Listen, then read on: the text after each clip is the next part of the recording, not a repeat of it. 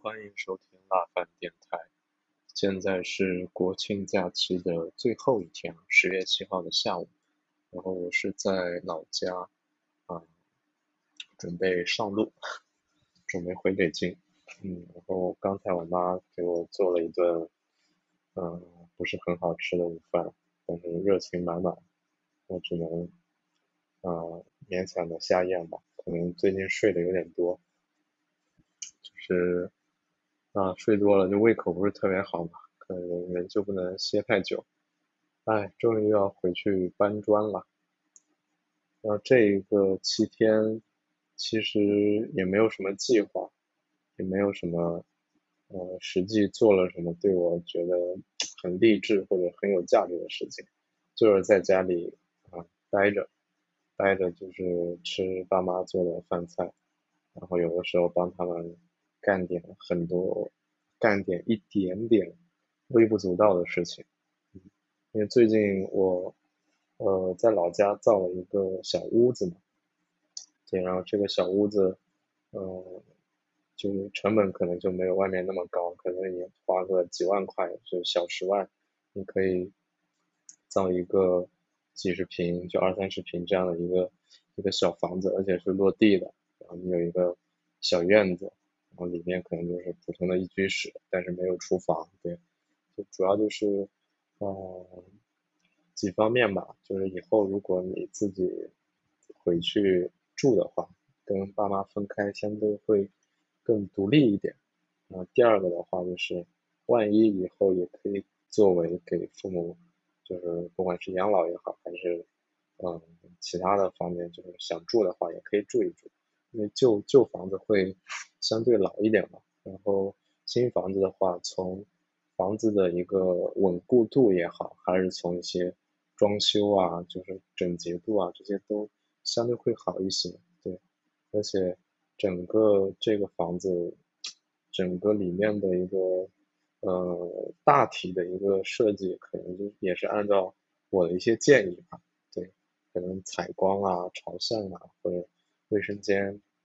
里面一些东西啊，就是乱七八糟的，包括地砖啊、地板啊，还有瓷砖啊，就这些可能都是我我参与的会比较多。对，包括我也在网网上买了很多东西嘛。然后其实你也会发现，电商网购真的给一些普通的地方带来了很大的变化。最直观的其实也就是大家购买的选择变多了。对，嗯。我爸可能就是找他所谓的朋友的介绍，对吧？去买那个地砖或者瓷砖，它其实价格可能不贵，但是它的质量却没有那么好。那这个质量其实你很难从嗯这个表面观察去获得的，你得通过使用。那使用其实又得通过很长的时间，对不对？你哪怕去做测试，其实也很麻烦。那最直观的其实就是呃这个。切割师傅在切割的过程中，其实好的砖它其实就非常顺滑的就能够切掉切掉。那如果不好的砖，可能你切到一半就会呲了，或者这这这一块瓷砖就脆了。嗯，这个就是通过一些小的细节能够分辨好砖和嗯次砖。对，但可能我们普通人没有那么强的专业知识和能力的话，其实看的是差不太多的。对，然后。因为我们是在南方嘛，本来我是想铺地板，对，一楼的地板，然后，嗯，实木地板，不管是，嗯，就还是有一些，嗯，用我另外一个朋友话说，就是高级感，其实跟瓷砖没什么差不多，但是你心里可能会舒服一点，这个木头原木就更贴近于自然，或者说就更装逼一点，就木木地板相对会更更优雅、更高级嘛。但其实对于南方这样一个非常潮湿的，嗯地方，就梅雨季节，可能墙壁上都会渗渗水珠出来。虽然我们在打地基的时候，在地上也额外增加了这个墙板，就是在地基下面又铺了铺了几层空心板，用来防潮。对，但是作为一个南方这么潮的地方，嗯，就是铺地板其实不太不太现实，很有可能。受潮了会腐烂，或者木板会拱起来，对。然后复合地板的话，可能又会遇到这个胶水、甲醛的问题，而且它质量也，嗯，不好说，对，所以就中途就没有去换地板，而是我就去在网上淘了那个诺贝尔的瓷砖，对，然后淘这个瓷砖其实也花了很多功夫吧，因为我对瓷砖其实并不了解，然后你会发现也会遇到之前说的买床垫的类似的问题，对，就是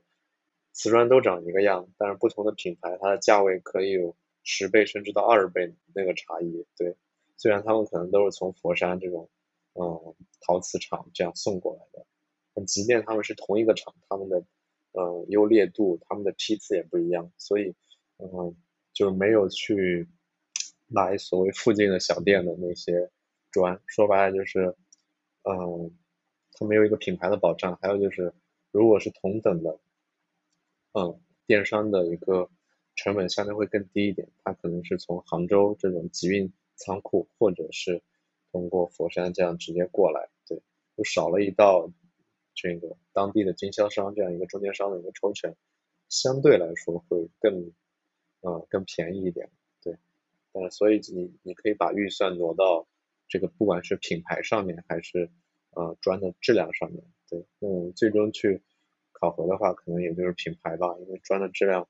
你也没看到，只能通过一些网络的评价或者对这个品牌的信任。对就相对，你可以把预算稍微稍微更充裕一点，对，包括像马桶啊，或者嗯浴柜啊，或者其他的床啊，对，其实都是这这这一块目前是我我自己在采购，然后我对这个小屋的要求可能就尽可能的灵活吧，就是这样的话，嗯，尽可能的灵活，尽可能的少。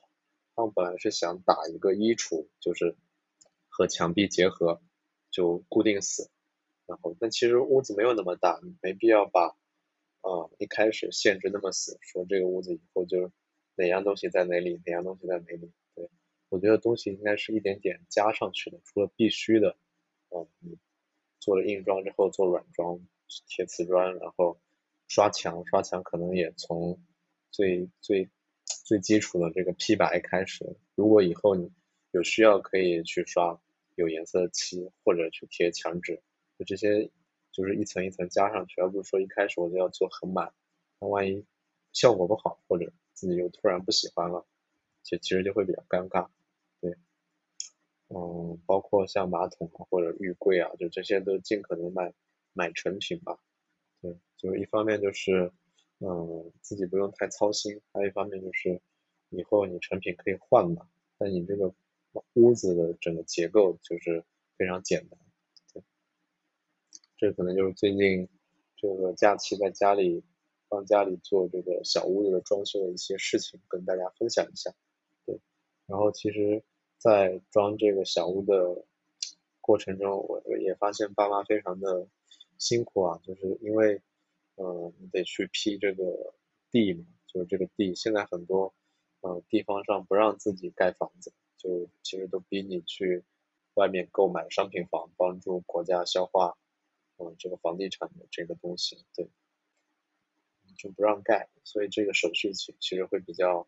嗯，比较折腾吧，对。然后对于像爸妈他们，嗯，对这一块可能没有那么了解，或者不太不太擅长去走流程，包括我自己可能对这一块的知识也是盲区，所以。就会花比较大的心力和和脑力吧，对，还有就是你得去找一些